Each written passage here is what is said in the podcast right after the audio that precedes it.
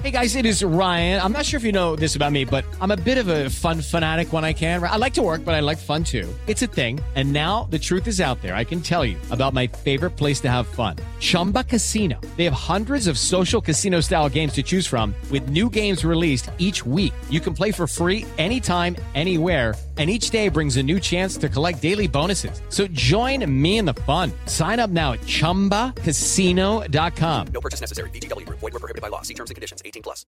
Martes 6 de junio, yo soy Alejandro Villalbazo y esta es la información que sirve.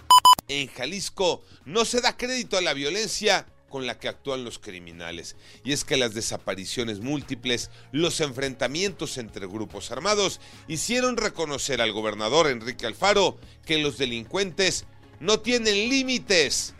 La desaparición de ocho jóvenes de un call center es un acto de brutalidad, dijo el gobernador, aunque afirmó que su gobierno no lo van a intimidar. Pero ya cuando no hay límites, cuando te sobrepasaron, eso quiere decir que mandan los malos. Martín Beltrán. La brutalidad no tiene límites. Esto fue lo que dijo el gobernador de Jalisco, Enrique Alfaro, sobre las 50 bolsas de restos humanos que pertenecerían a los ocho jóvenes desaparecidos hace 15 días. Esto nos hace sentir en la indefensión. Esta es la historia aquí en Jalisco. Ahora resulta que ya se molestaron los abogados de la Secretaría de Seguridad por la difusión que le hemos dado al caso Damián. Iñaki Manero. Gracias, Alex. El trato ha cambiado. Los papás de Damián llevan cuatro meses de pedir respuestas y sanciones a los responsables. Es un reclamo justo, pero que no avanza. Los papás de Damián se sienten enojados, decepcionados, frustrados. Las indagatorias no arrojan resultados. Es más, en la última reunión con los abogados de la Secretaría de Seguridad y Protección Ciudadana, los papás de Damián consideran que les están tomando el pelo. Desde Tuxtla Gutiérrez, Fernando Cantón.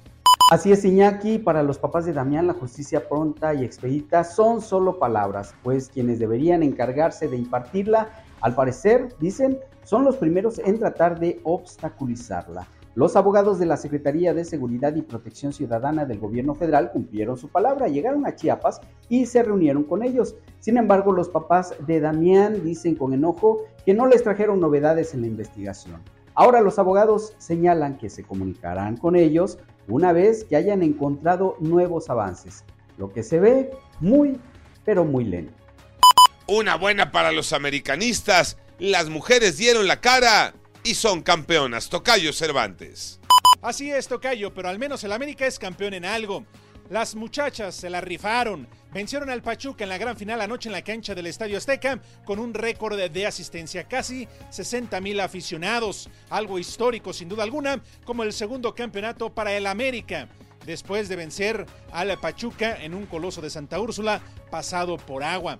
2 a 1, 4 por 2 en el marcador global para conseguir su segundo campeonato en la historia. Hay que recordar que el equipo de Amazonas tiene 5 rayadas Chivas y América, ahora cuentan con 2. Felicidades al Club América. Yo soy Alejandro Villalbazo, nos escuchamos como todos los días de 6 a 10 de la mañana, 88.9 y en digital a través de iHeartRadio. Pásenla bien, muy bien, donde quiera que estén.